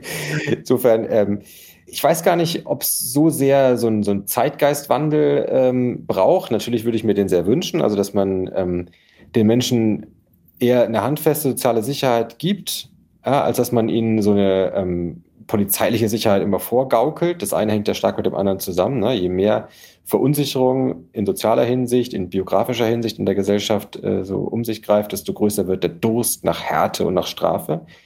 Also ähm, das wäre natürlich so das, das was man sich eigentlich wünschen müsste. Aber ich glaube, auch bevor, bevor es da irgendwie ein Umsteuern gibt, wäre schon eine ganze Menge erreicht, wenn es ein bisschen rationaler zugehen würde. Und wenn einfach so, so klare Dinge wie, es bringt keinem was, noch nicht mal finanziell, ähm, Schwarzfahrer in dieser Masse hinter, äh, hinter Gitter zu bringen. Es, man könnte mit dem Geld viel Sinnvolleres tun. Wenn einfach so ein bisschen, ja, so eine Nüchternheit ähm, schon wieder reinkommen würde dann äh, wäre das schon ein erster Schritt. Und wenn die Deutschen auch sich klar machen würden, ja, wir reden uns zwar immer selber ein, wir seien so ein sozialdemokratisches Land und so homogen und gibt bei uns keine Superreichen und keine Superarmen. Das stimmt auch gar nicht. Ja. Das ist auch etwas, wo wir unser Selbstbild korrigieren müssen. Wir sind in der Eurozone das Land mit den ähm, extremsten Unterschieden zwischen Arm und Reich. Und auch mit extrem schwieriger Durchlässigkeit, also wo es schwieriger ist als in vielen anderen Ländern aufzusteigen und das ist ja auch nicht eine ideologische Frage, das ist auch eine, eine Erkenntnisfrage. Also, dass man da nüchterner, rationaler einen Blick auf die Tatsachen wirft. Und ich glaube, der Rest, äh, da wäre ich dann zuversichtlich, dass das dann besser würde. Was haben für dich Gesetze eigentlich mit Freiheit zu tun? Ja, das ist zweischneidig. Also Gesetze sind erstmal als Form, in der eine Gesellschaft sich organisiert, ein riesiger Fortschritt, weil du gezwungen bist, wenn du deine Anordnung oder deine Wünsche in ein Gesetz gießt, das als ein irgendwie moralisch begründbares Prinzip zu formulieren. Und da kannst du nicht einfach nur ins Gesetz reinschreiben, ich will aber, deswegen soll es so geschehen, oder du musst es irgendwie begründen. Das macht die Sache also schon mal äh, rationaler und hebt sich schon mal auf eine bessere Ebene und gibt auch Argumenten mehr eine Chance. Also Rechtsstaaten sind erstmal immer ein Fortschritt gegenüber dem reinen Dschungel. Aber gleichzeitig sind natürlich Gesetze dann auch das, was die Freiheit hemmt und was die Freiheit einschränkt. Und ähm, gleichzeitig können Gesetze genauso auch für ähm, ja, perverse und für grausame Dinge verwendet werden und missbraucht werden. Und das Gesetz an sich ist noch nicht gut oder schlecht, sondern es ist dann am Ende trotzdem nur eine Form. Ich glaube, wir haben viel von dem, was ich mir gewünscht habe, heute zum Thema gemacht, liebe Ronen. Ronen Steinke, danke, dass du da warst. Danke, dass du uns dieses Thema auf die Tagesordnung gesetzt hast, kann man fast sagen, durch dein Engagement und durch deine Art, damit zu arbeiten. Und ich hoffe, du bleibst weiter wütend genug und rational genug, um das so darzubieten, dass man dir gut folgen kann. Sehr gerne, danke schön. Ja, danke fürs Kommen.